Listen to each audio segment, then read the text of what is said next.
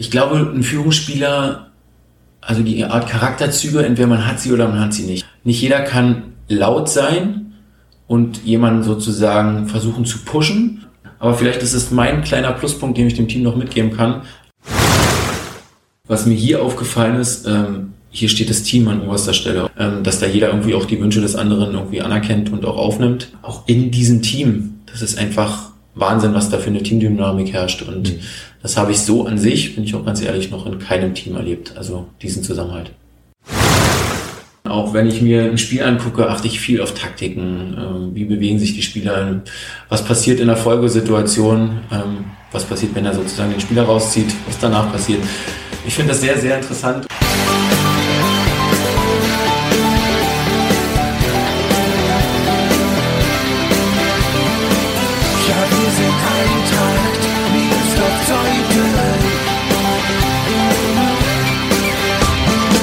Damit herzlich willkommen zu Die Eintracht im Ohr, dem Podcast des SC Eintracht Meersdorf-Zeuthen. Keine Frage, unser Neuzugang Robert Heinrich ist ein Führungsspieler. Der Abwehrmann ist auf dem Platz schwer zu überhören, dirigiert seine Vorderleute lautstark. Wie wird man eigentlich Führungsspieler? Wie füllt man diese Rolle aus? Das ist ein Thema in dieser Podcast-Episode. Es geht auch um seine gute Beziehung zu Simon Rösner. Was macht den Trainer aus, den Robert schon länger begleitet? Und der ihn auch an den Wüstemarker Weg gelotst hat. Seine Zeit im Sportinternat, seine ersten Eindrücke von der Eintracht und seine Zukunftspläne im Fußball, auch darüber sprechen wir. Immer klare Kante, auch bei der Formulierung des Saisonziels. Das heißt für Robert Aufstieg. Schöne Aussichten also für die Eintracht. Mein Name ist Gregor Rubeler und ich wünsche euch viel Spaß beim Zuhören.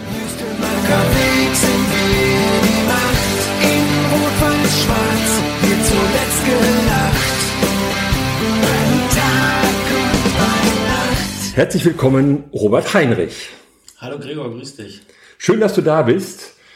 Erinnerst du dich an den 23. Februar 2019?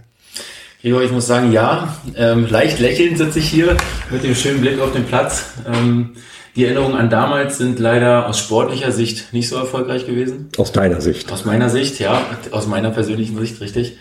Wir haben, glaube ich, 2 zu 0 verloren an diesem Tage, wenn ich mich recht erinnere. Ähm, es war ein hitziges Duell, wo es darum ging, Platz 1 gegen Platz 2. Hier war damals Platz 1, wir Platz 2. Ich glaube, wenn wir gewonnen hätten, wären wir punktgleich gewesen. Mit der Niederlage waren es dann sechs Punkte Unterschied. Ja, das kurz und knapp dazu. Für die, die es nicht genau wissen, damals spielten die Eintracht und die SG Großzieten in der Landesliga. Die Eintracht war in der Saison vorher abgestiegen aus der Brandenburg-Liga. Beide Mannschaften haben sich in der Hinrunde oben festgesetzt. Und Großzieten hat in der Winterpause personell ordentlich nachgelegt, um das mal so auszudrücken. Man hat so jeden Morgen die Zeitung ausgeschlagen, aufgeschlagen, hat gedacht, ach komm, noch ein neuer. Und dann kam es zum, direkt zu Beginn der Rückrunde hier zum Duell am Wüstemarker Weg, dass die Eintracht 2 zu 0 gewonnen hat. War das für euch damals dann gelaufen mit dem Aufstieg?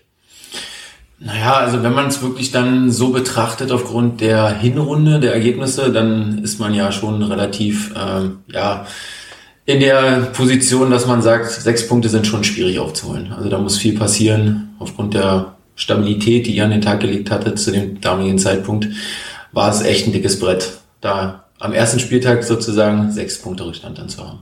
Hast du sonst noch irgendwelche Erlebnisse mit der Eintracht in deinem fußballerischen Leben? Auch immer mal wieder, auch in meiner Zeit mit Ludwigsfelder hat man mal gegeneinander gespielt oder bei dem einen oder anderen Hallenturnier. Sonst eigentlich aus Liga-Duellen ist es mir sonst nicht bekannt. Kannst mich gerne, falls du irgendwas mehr weißt, daran erinnern. Ich weiß nicht wer, ne?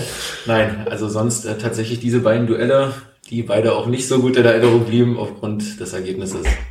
Jetzt spielst du hier bei uns, ja. bei der Eintracht. Wie kam es dazu? Ja, also erstmal freue ich mich, dass ich hier sein darf. Mhm. Ähm, es kam dazu, dass Simon Rösner hier Trainer geworden ist ist ja kein Geheimnis, dass ich das, die dritte Station mit ihm gemeinsam angehe. Also in Russiten einmal, dann hätten wir quasi, oder wir hatten eine Kurzstation bei Türkimspor, was sich dann aber noch vor Beginn der Vertragslaufzeit sozusagen dann wieder annulliert hatte, weil er zum Malzdorf gegangen ist und damit war das dann auch nichtig, ähm, da bei Türkimspor zu bleiben.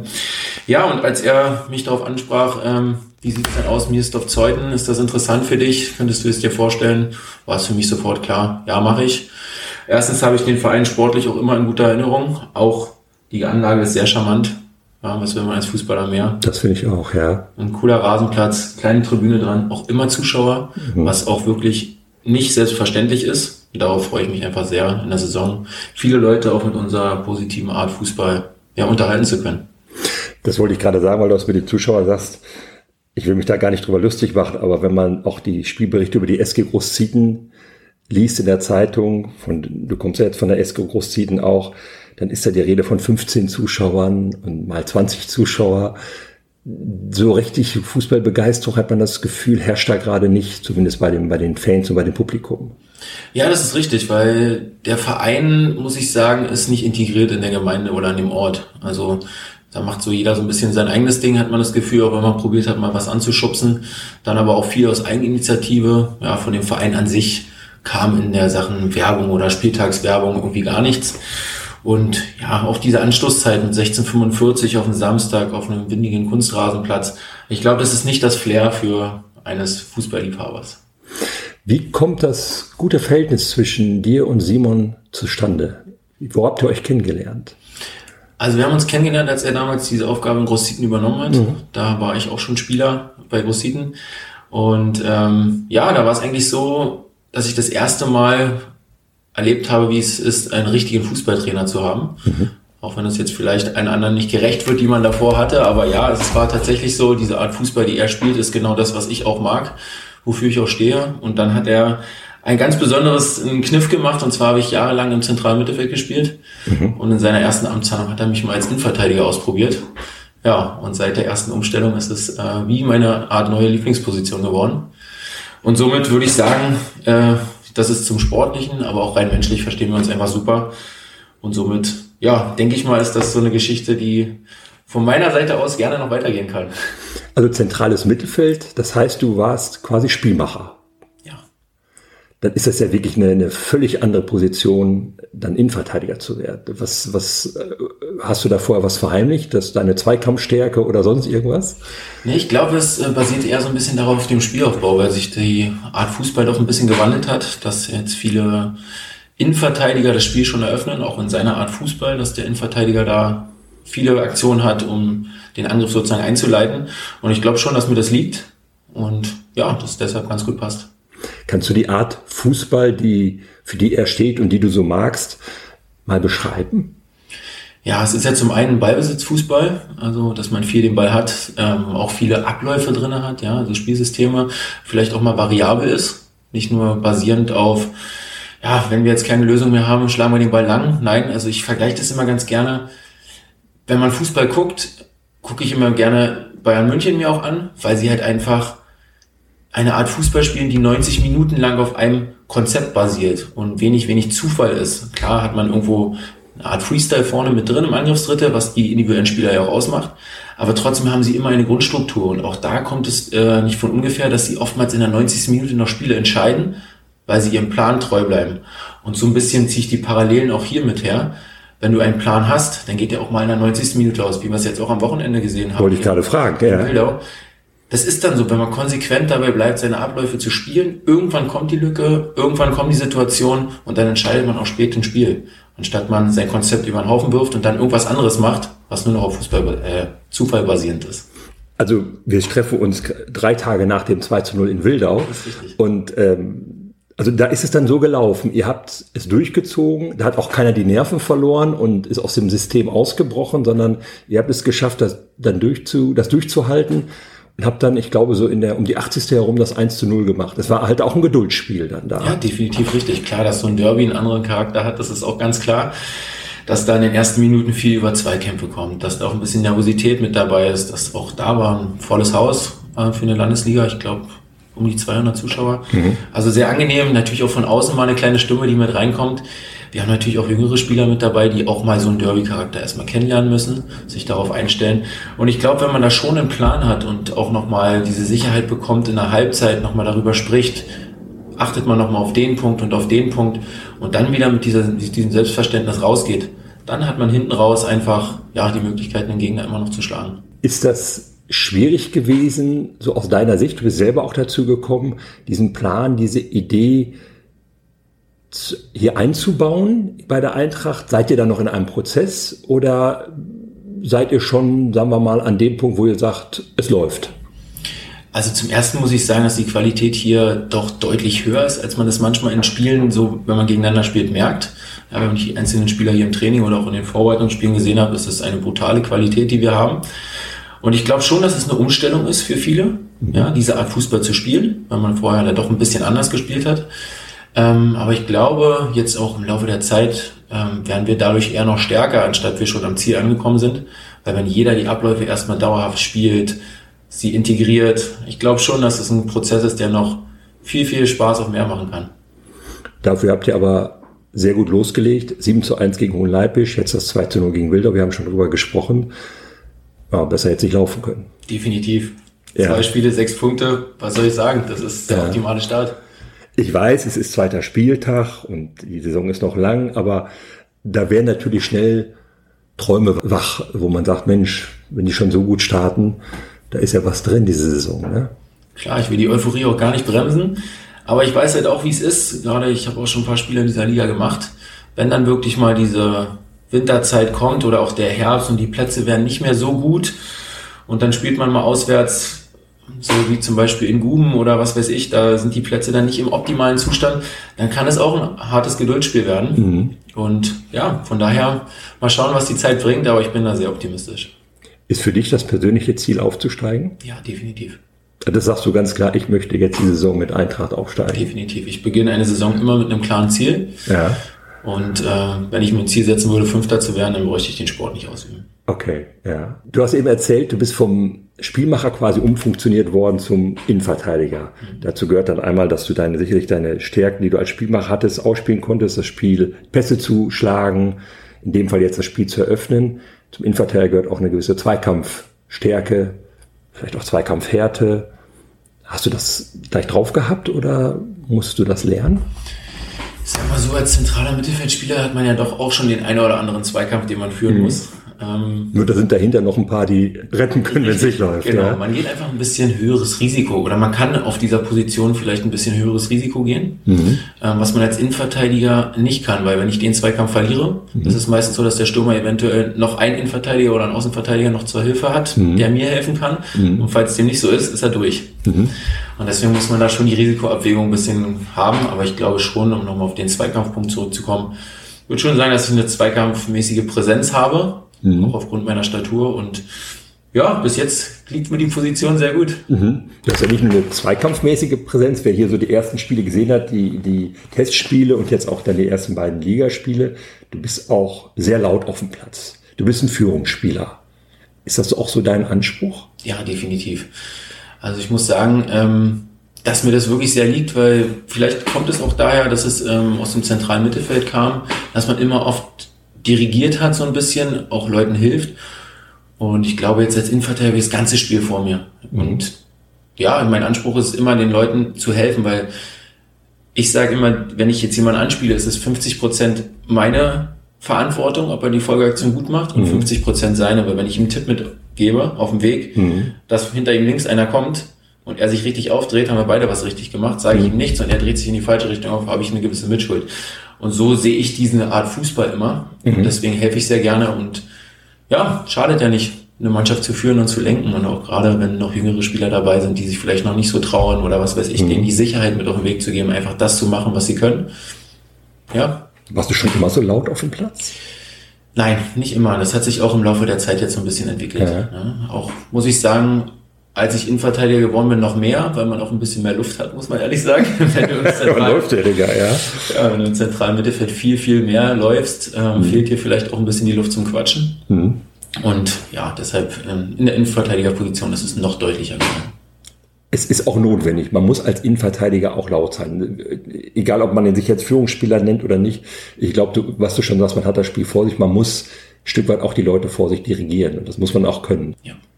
Ist Führungsspieler eine Charaktereigenschaft oder ist das eine Sache der Qualität, die man auf den Platz bringen kann oder eine Sache der Erfahrung oder ein Mix aus allem? Mm, ja, wie würde ich das am besten beschreiben? Ich glaube, ein Führungsspieler, also die Art Charakterzüge, entweder man hat sie oder man hat sie nicht. Mhm. Nicht jeder kann laut sein und jemanden sozusagen versuchen zu pushen, mhm. sondern ja, manchmal ist man vielleicht auch in sich gekehrt und macht trotzdem für, für das Team in dem Fall das Beste. Mhm. Aber vielleicht ist es mein kleiner Pluspunkt, den ich dem Team noch mitgeben kann, einfach darüber hinaus noch welche mitzuziehen und zu coachen. Gab es schon mal Mitspieler, die dir gesagt haben, ey, Robert, hör mal auf zu erzählen, das ist mir zu viel?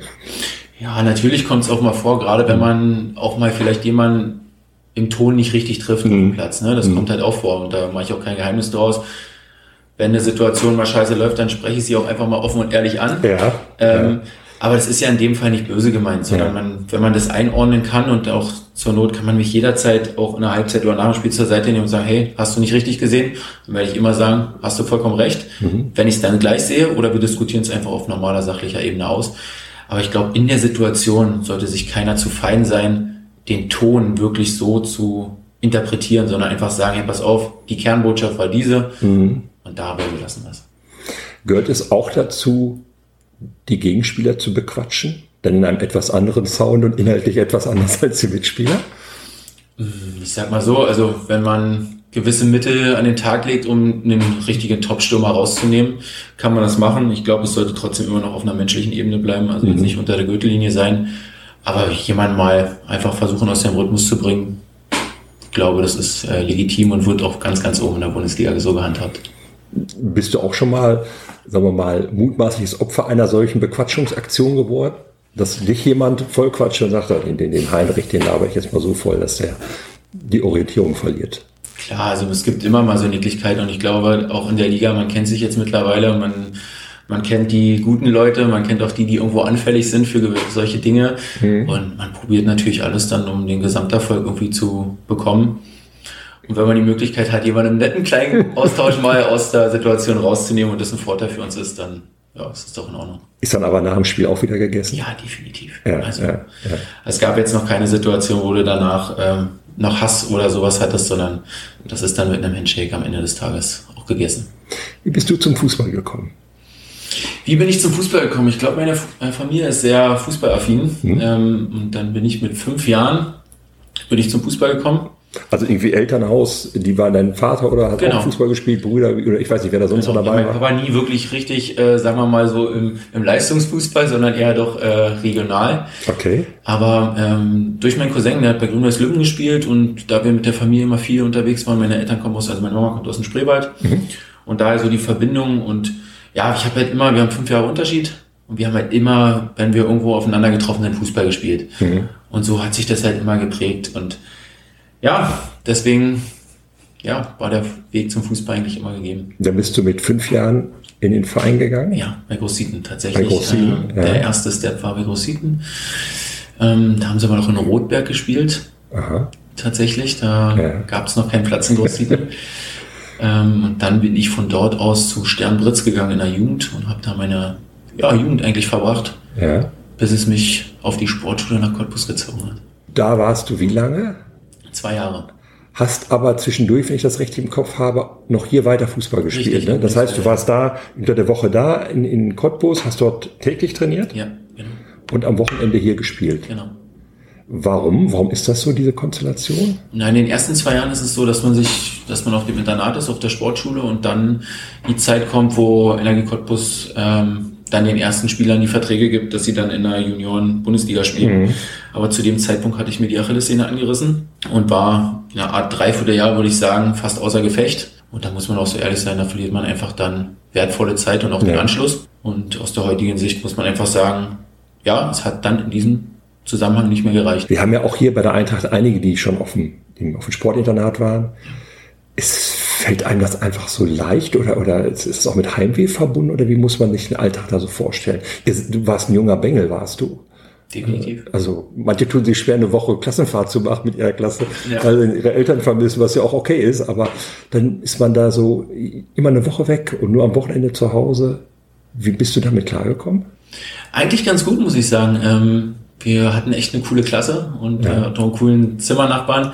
Ähm, von daher war das immer relativ okay. Klar, wenn du Phasen hast, wo es vielleicht nicht so läuft, da wünscht man sich dann schon mal irgendwie so die Eltern, wo man auch mal ein Gespräch dann sucht. Und, aber man hat ja ein Telefon gehabt. Klar, es ist nicht das Gleiche. Man mhm. verliert auch so ein bisschen den, den Kontakt. Mhm. Will ich jetzt nicht im Grunde sagen, aber wie soll ich sagen, durch diese örtliche Trennung mhm. ist es ja doch anders, den Kontakt zu halten. Mhm. Ne? Und von daher, ja, in, wenn alles super läuft, wie soll man sagen, wenn man mit 13, 14 unter Gleichaltrigen ist ja. und da sind man 24 verrückte Fußballer in einer Klasse, da hat man natürlich phasenweise riesen, riesen Spaß. Mhm. Aber wenn man hinten dran ist, dann wünscht man sich schon mal vielleicht auch die Meinung der Eltern, ähm, die ich natürlich auch immer bekommen habe, auch durchs Telefon und auch am Wochenende. Aber wie, ja, da vielleicht nochmal zu sagen, man fährt Sonntag mit dem Zug hin, fährt Freitag wieder zurück, spielt Samstag und fährt Sonntag wieder. Also man hat eigentlich einen Tag, wenn überhaupt, zu Hause, Wäsche waschen und quasi wieder los. Ja, ist auch keine einfache Zeit für meine Eltern gewesen. Aber ja. Ist aber schon so, dass man sehr früh seinen Alltag, in dem Fall seinen Schulalltag, auf den Fußball ausgerichtet hat. Das ist schon verdammt früh. Ist das gesund? Nein, also aus heutiger Sicht würde ich sagen, das System damals war einfach nicht so ausgereift. Mhm. Ich weiß nicht, wie es aktuell ist, ähm, deswegen möchte ich mir da kein Urteil erlauben, aber damals war es ja schon so, dass man, wir hatten am Tag vielleicht eine Stunde zur freien Verfügung, die wir gestalten durften, der Rest war durchstrukturiert. Mhm. Aber gerade das Schulische ging echt, echt nach unten, weil man einfach, ja, ja mit 13, 14 kann man es noch nicht realistisch einschätzen, komm, ich mache jetzt wirklich alles für die Schule, damit es den gleichen Stellenwert hat. Nein, man legt den Fokus komplett auf den Fußball und man hat in dem Alter auch noch Dummheiten im Kopf und geht raus und kickt dann irgendwie doch noch mal ein bisschen mehr. Von daher hat das Schulische schon so ein bisschen gelitten. Und dann reißt man die Achillessehne wie bei dir mhm. und dann ja, ist erstmal vorbei mit so ein paar Fußballerträumen, die man so hatte. Ne? Definitiv. Ja. Und was man dazu sagen muss, dann ist es auch so, in dem Alter hat man schon Anerkennung, wenn man Leistung bringt. Mhm. Aber dieses ja, soziales Standing, was man dann so ein bisschen auch benötigt, hat man in meinem Alter vielleicht noch nicht. Mhm. Und da hat es mir auch damals immer so ein bisschen von Vereinsseite aus gefehlt oder auch vom Internat. Man hatte zwar eine Erzieherin, die irgendwie so mit dazugehörte, aber gut, wenn die 50 Kinder da auf einer Etage hat, dann ist es auch schwer, auf jeden einzugehen. Aber ja, in so einer Phase äh, war das System für mich noch nicht ausgereift genug. Wann bist du dann zurückgegangen? Also ich bin dann zum Anfang der neunten Klasse, also nach zwei Jahren, siebte, achte Klasse in Cottbus, bin ich dann runter und zur Schule in Schönefeld gewechselt. Und hast dann wie deine fußballerische Karriere weitergestaltet? Ich bin dann in Ludwigsfelde geblieben. Okay, ja. ja. Hab dort in der Junioren-Brandenburg-Liga gespielt mhm. und durfte dann auch schon im A-Jugendjahr dann im Oberliga-Kader äh, damals bei der ersten mit trainieren, bis ich dann mit 18 auch endlich spielen durfte. Ähm, da sind sie aber gerade aus der Oberliga in die Brandenburg-Liga abgestiegen und dann war es für mich eigentlich, wenn man ehrlich ist, der optimale Start. Ja, mit 18 schon Brandenburg-Liga spielen zu dürfen, ist in Ordnung. Das wollte ich sagen, ja. Jetzt sieht man schon, du hast so den ein oder anderen Verein schon hinter dir, Großsieten, Ludwigsfelde, Türkimspor hast du eben gesagt. Ich glaube, dann gehört da noch Blau-Weiß Berlin. Warst du ja. auch mal in der Berlin-Liga? Richtig, also genau. Landesliga und Berlin-Liga. Wir sind damals aus der Landesliga aufgestiegen in die Berlin-Liga. Ja. Ähm, man muss sagen, da kam noch ein Verein dazwischen, das war Falkensee Finkenkrug. Falkensee Finkenkrug, ja, ähm, habe ich vergessen. Genau, die waren damals äh, auch immer unser ja, direkter Partner sozusagen. Also die haben auch eine Fanfreundschaft, Ludwigsfelde und Falkensee. Und ja, da haben wir viele gute Duelle gehabt. Und ja, damals hat mich Fushirode angesprochen, ob ich mir nicht vorstellen könnte, dorthin zu kommen. Ja. Und ich meine, er ist ja auch äh, jemand, der aus dem Profifußball kam und ein sehr, sehr cooler und angenehmer Trainer ja. gewesen. Von daher ja, war dann meine Zeit auch nochmal in Falkensee. Weil du jetzt gerade sagtest, Buschirode und hier war Simon Rösner, so die Trainer spielen dann immer eine wichtige Rolle bei deinen Vereinsentscheidungen. Definitiv, klar. Also so nur zu einem Verein gehen, nicht zu wissen, was sich da trainermäßig erwartet, das ist eher nicht dein Ding. Nee, weil man ja schon irgendwo auch gewisse Erfahrungen macht, weil mhm. es ist ja oftmals der Gesamterfolg ist ja auch mit dem Trainer verbunden, das ist ja gar keine Frage. Und ich finde, ich suche mir meine Trainer eigentlich immer so aus, dass man eine gewisse Menschlichkeit auch erwarten kann. Ja, weil viele Trainer sind halt einfach so, die gehen ihren oder spielen ihren Stiefel runter und sagen entweder du passt in mein System oder passt nicht in mein System, was ja auch irgendwo vernünftig ist. Mhm. Aber wir sind auch alle nur in der Landesliga oder in der Brandenburg-Liga und arbeiten auch noch nebenbei. Und wenn man mal einen Tag fehlt ähm, und das dann wirklich offen und ehrlich anspricht, dann erwartet man auch irgendwo eine menschliche Reaktion darauf. Und das war mir immer sehr wichtig. Die ganzen Vereine, von denen wir jetzt eben gesprochen haben, und die Eintracht, kann man die vergleichen miteinander, so was Atmosphäre angeht, äh, die Stimmung im Verein? Kannst du da schon sagen, wo da so die Eintracht steht, wie man die da so einordnen und einschätzen kann? Also erstmal hat jeder Verein ja seinen gewissen Charme. Mhm. Ähm, und hier muss ich ganz klar sagen, was mir hier aufgefallen ist, ähm, hier steht das Team an oberster Stelle, ob es jetzt vom Vorstand so rein interpretiert worden ist in den ersten Gesprächen, die ich hatte. Also das, was ich bis jetzt erlebt habe, ist der Eindruck so für mich. Also dass hier alles sehr Art teamlastig ist, familiär, ähm, dass da jeder irgendwie auch die Wünsche des anderen irgendwie anerkennt und auch aufnimmt.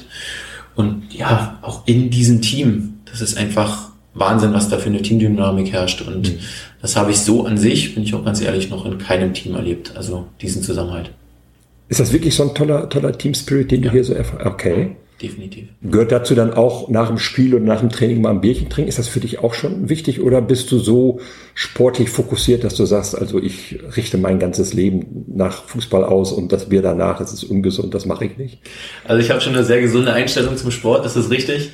Ähm, aber ja, ich lasse mich auch mal verleiten, das ein oder andere Bierchen zu trinken. Mit Frage. Alkohol drin, ja. Ja, definitiv. Ja. Ähm, aber ich mache auch kein Geheimnis daraus, auch mal mit einem Radler erst zu starten, anstatt direkt äh, zwei Bier zu trinken. Also ja. da, ja, bin ich auch immer offen und ehrlich. Aber trotzdem versuche ich, also ich habe meine Ritualien, die ich auch vor dem Spieltag habe. Ich trinke vor dem Spieltag keinen Alkohol und ähm, das wird auch immer so bleiben. Ja, aber gerne nach dem Spiel, wenn wir gewonnen haben, dann bin ich auch äh, für jede Schandtat bereit, ja. Nicht, wenn ihr verloren habt. so ein kleines Frustbier. Ja, vielleicht schon, aber dann ist der Abend ja meistens doch ein bisschen kürzer. Okay, ja. Wir hatten als du gekommen bist, einen kleinen Fragebogen mit dir gemacht, den ja. wir online veröffentlicht. Da hattest du unter anderem angegeben, dein Vorbild war früher oder vielleicht auch heute noch Michael Ballack. Ja. Hatte das mit der Spielposition deiner Führerin zu tun oder womit? Definitiv. Also erstmal war es die Spielposition. Man sucht sich ja im jungen Alter immer jemanden, der so auf der gleichen Position ja. spielt, dem man so ein bisschen nacheifert, aber auch mit seiner unglaublichen Präsenz, die er auf dem Platz hatte. Auch seine Art und Weise, hat er auch mal Dinge gesagt, die vielleicht nicht jedem geschmeckt haben. Ja, da würde ich mich auch gerne so mit vergleichen. Ich sage auch einfach Dinge, die mir in den Sinn kommen und wo ich sage, ja, das ist so und mhm. spreche manchmal auch einen wunden Punkt an. Aber dazu stehe ich dann auch. Und ich glaube, ja, deswegen fand ich Michael Ballack schon immer gut aufgrund seiner absoluten Präsenz. Er ist ja ein großartiger Fußballer gewesen, aber irgendwie immer so unvollendet. So der ganz große Titel, den hat er nicht gewonnen. Nicht Champions League, dramatische Finals, als es dann losging, so die mit dem deutschen Fußball, als er nochmal so richtig Schwung aufeinander war, er verletzt und dann ganz raus. Das ganz große Ding hat er leider nie, nie, nie gewonnen. Ne? Schade eigentlich, weil so ein großer Spieler und dann kein großer Titel, das ist immer sehr ärgerlich. Jetzt Innenverteidiger, gibt es da so einen, so einen, wo du sagst, ist jetzt vielleicht nicht mein Vorbild, aber finde ich gut, wie der spielt?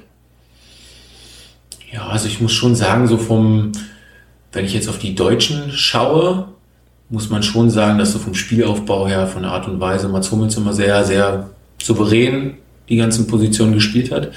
Aber wenn man international guckt, ist auch eine Art Präsenz von so einem Sergio Ramos immer sehr, ja, doch irgendwo spannend so zu sehen, weil dieses Feuer, die Leidenschaft, wenn es dann darum geht, wirklich ähm, sein eigenes Team zu verteidigen und auch irgendwo so zu repräsentieren, ja, das imponiert einen schon. Spielt er eigentlich noch Fußball, der Sergio Ramos? Er ist von Real zu Paris gegangen, genau. war ganz, ganz oft verletzt, ganz viel verletzt. Ist er noch am Ball eigentlich? Ja, diese Saison darf er wieder aktiv mitspielen. Okay, okay. Sergio Ramos, Ramos dürfte über sein Ziel hinaus sein, sage ich jetzt mal. Du bist noch Mitte 20, 25, 26? 29. 29? Ja. Hast du außer den Aufstieg mit Eintracht noch weitergehende Ziele?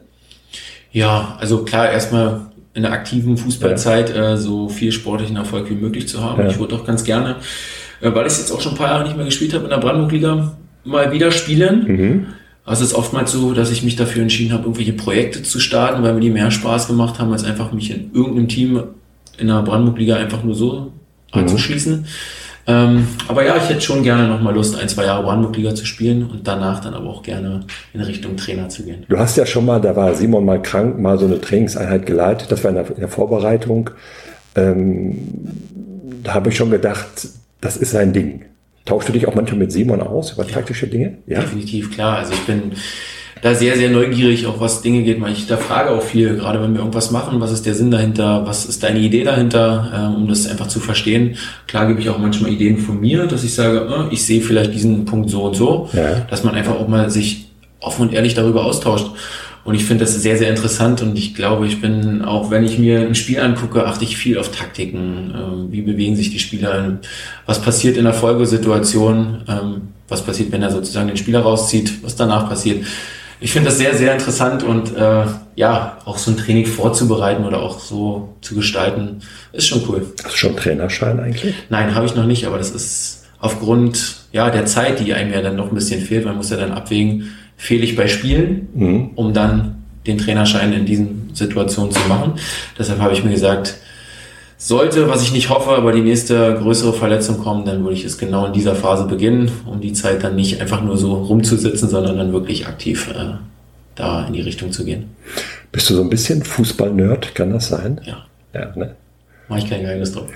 Auch so, dass du viel Fußball guckst, privat? Ist ein bisschen weniger geworden, aber tatsächlich, ähm, ja, also Bundesliga definitiv. Mhm. Wenn ich die Möglichkeit habe, wenn wir nicht gerade parallel spielen, aber dann ein Abendspiel gucke ich mir auf jeden Fall sehr gerne an. Unter der Woche Champions League auch auf jeden Fall.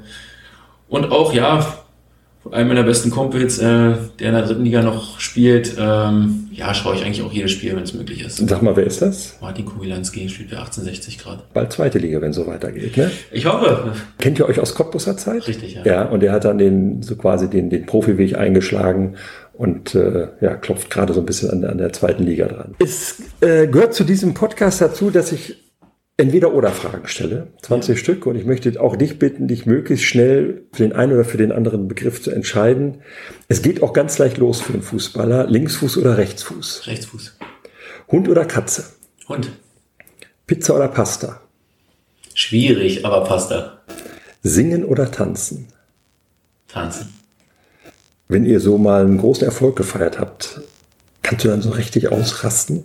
drei Tage feiern und singen und tanzen und ich würde schon sagen, dass äh, wenn eine richtige Feierlichkeit kommt, ich da einer derjenigen bin, die wahrscheinlich auch am späteren Abend noch aufzufinden sind. Okay, wir werden sehen. Berge oder Strand? Strand. Hertha oder Union? Union, ganz klar. Bist du manchmal bei Union, wenn es klappen sollte? Wenn es möglich ist, dann ja. Aber leider muss ich sagen, auch in den letzten zwei Jahren schon deutlich weniger. Aber klar, die Nachfrage der Karten sind einfach immens gestiegen.